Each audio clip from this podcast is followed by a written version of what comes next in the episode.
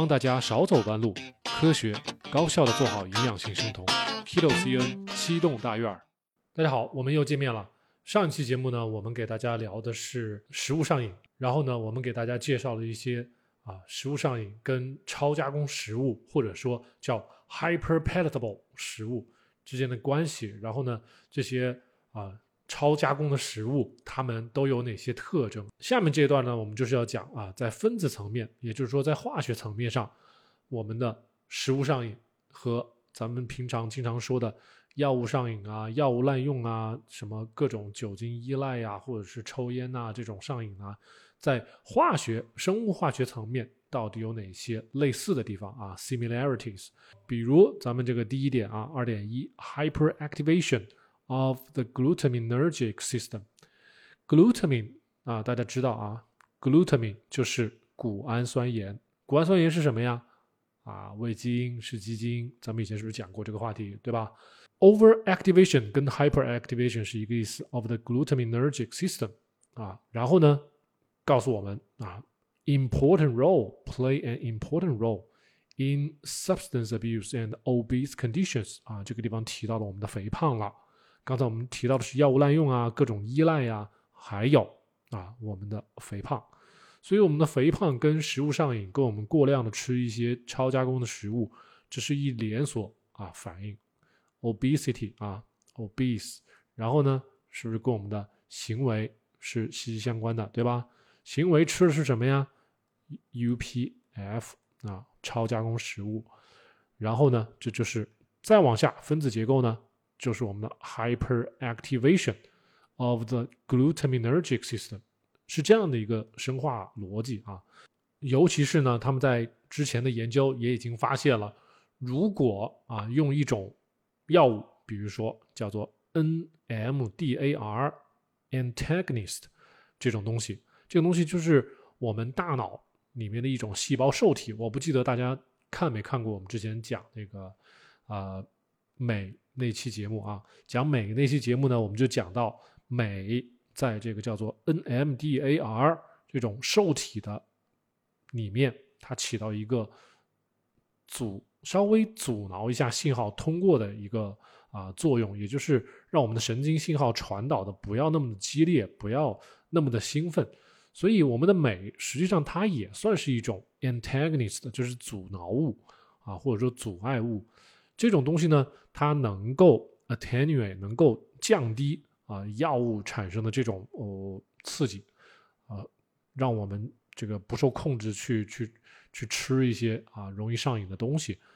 啊，所以相当于我们说句直白的话来说，就是如果用 NMDAR antagonist 这种药物的话，能够降低我们对啊容易上瘾的食品啊药品。毒品的一些依赖啊，包括抽烟，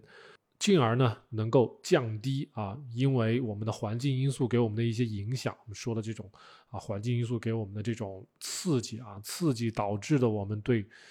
啊不管是药物啊、食品啊这种去去 seeking 啊，去搜索、去买它、去去网上不停的看它啊，然后去吃它、去寻找它，就这种渴求、渴望。能够降低这种渴求与渴望，同时呢，也会降低这种啊复食复吸的这种行为的这种几率。好，咱们稍微展开讲一下，我们上次啊在讲镁的时候聊到的一个叫做 NMDA 这样的一个东西啊。NMDA 呢，它叫做 N 甲基 D 天门冬氨酸盐啊，然后后面还有一个。R 是什么呢？R 是 receptor，也就是受体的意思。本身呢，这个 NMDA 它就是一种啊天门冬氨酸盐，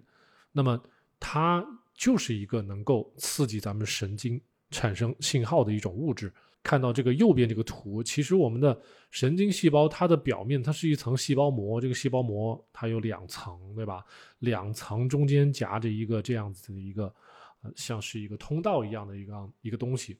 这个东西呢，就是受体啊，这就是受体。我们之前讲镁在中间起到了一个啊，能够阻挡一下我们的钙离子和钠离子往里啊涌入的这样的一个冲动啊，从而能够让我们的神经信号不是那么的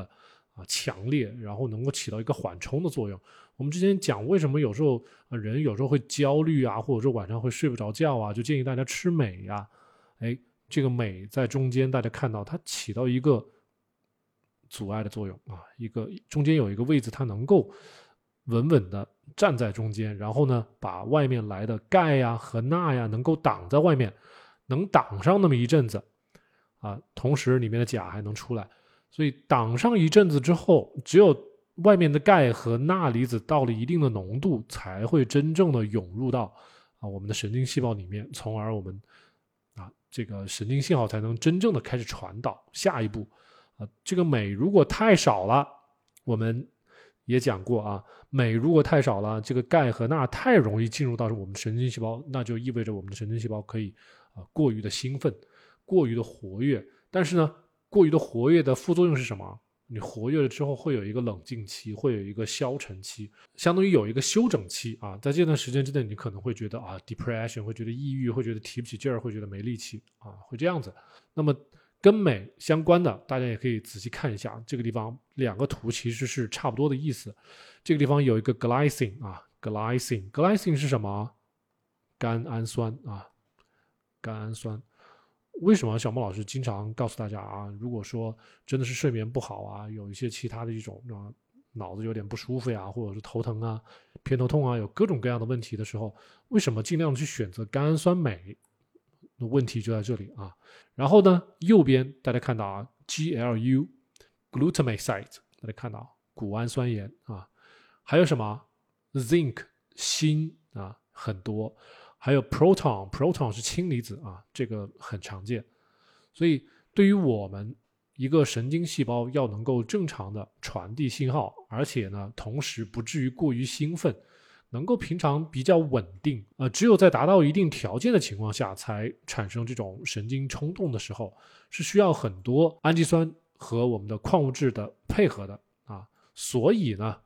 当科学家在做实验的时候，他发现，哎。如果我用一些其他的物质把这个受体给阻挡住，这个 antagonist 就是阻挡它啊，阻挡物或者是使它失效的一种物质，那么我的食欲也好，或者说我的呃复吸复食的这种行为也好，它会降低啊。那么咱们反过来，NMDA 这个物质本身是吧，它是能够增加我们的食欲的，enhance food appetite。那当然，这个实验呢，他也说了是是在小老鼠的这个实验里面做的。但是我们作为人，我们自己是知道的。当我们在吃谷氨酸盐，我们在吃味精，在吃鸡精的时候，我们的是食欲大开的啊。当然呢，他们也告诉我们，如果呢我们用一些其他的物质，比如说这个叫 RS chloro five hydroxyphenylglycine 啊这种东西阻碍这个受体的这种物质，那么能够抑制我们的食欲啊，suppresses appetite。那实际上就是把我们的受体又给抑制住了啊！说了半天，我们的所有的工作都在这个受体上面啊。如果抑制了这个受体，那么我们的食欲就会下降；如果激活这个受体，让这个受体不停的兴奋，那么我们的食欲就会增加啊。这样的很简单。所以谷氨酸盐在我们的身体里面其实是很多的啊。大家可能是想，哎呀，这个谷氨酸盐是不是只有在吃味精的时候才有啊？其实不是的啊。我们平常在吃各种肉类的时候，我们肉里面它就含有谷氨酸盐，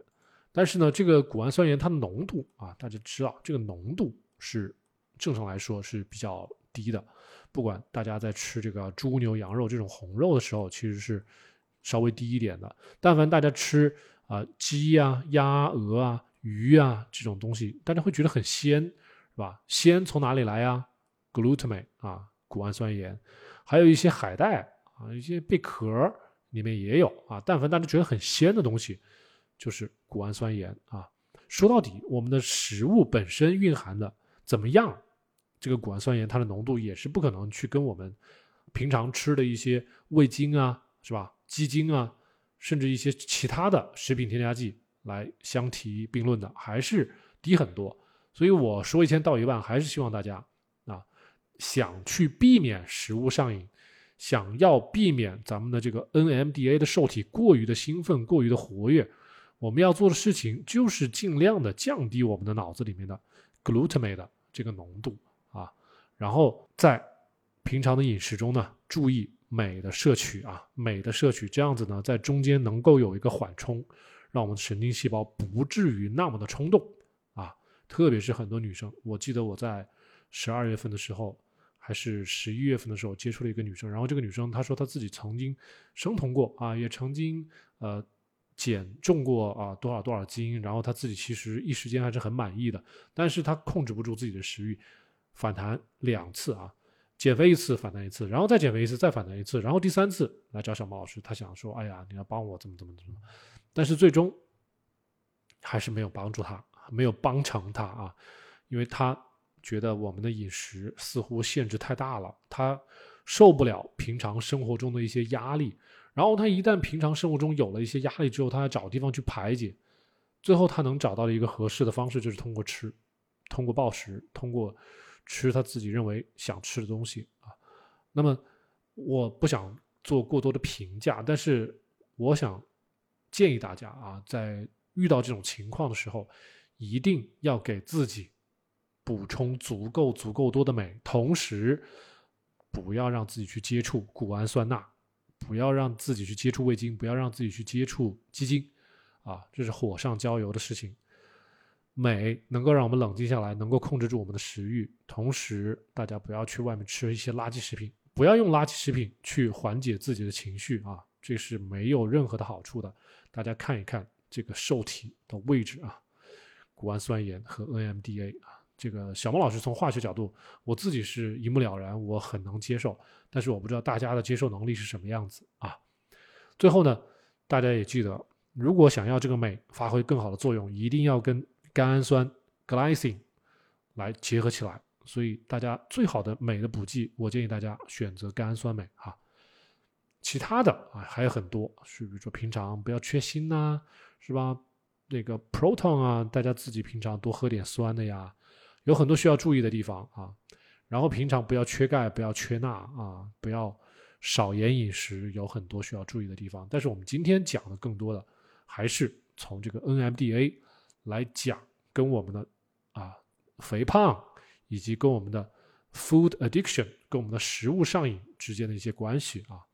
因此呢讲来讲去是希望大家能够从这些营养的角度，从 NMDA 从谷氨酸盐从咱们这个受体的结构清晰的了解到，如果我们要对抗我们的食物上瘾，我们应该用哪些武器啊？应该拿起哪些武器？应该摒弃哪些东西？这是我们今天着重要讲的啊。那么最后一句话呢，这个其实就是没有什么了。那么他们在临床上发现啊，如果用一些药物来直接抑制住这个叫 NMDA 的受体的话呢，会让人产生一些啊副作用，比如说啊会会觉得有一些胡思乱想，或者是有这种暴躁啊、情绪暴躁啊，或甚至就是有一些这个认知上的一些失常。所以这些东西靠药物还是有很大的副作用的。我们今天主要讲的呢是营养方面啊，着重的补哪些，着重的避免哪些，这是我们能做的啊。那么这个底层的分子逻辑，如果大家懂了的话啊，我们今天节目的目的就达到了啊。好，希望今天的节目呢不会给大家带来太多的困扰啊。大家今天呢只用记住 NMDA 啊，还有 NMDAR 这个受体，同时呢。它呢是跟我们的谷氨酸盐是息息相关的啊，越过度的激活，我们就越容易陷入食品上瘾、食物上瘾；越不去激活它啊，越让它缓和，那我们就能够越容易的控制食欲啊，长期以来对我们的减脂减重就有好处啊。这就是我们今天这么一小段要给大家讲的。好，我们今天就说到这儿，我们下期再见。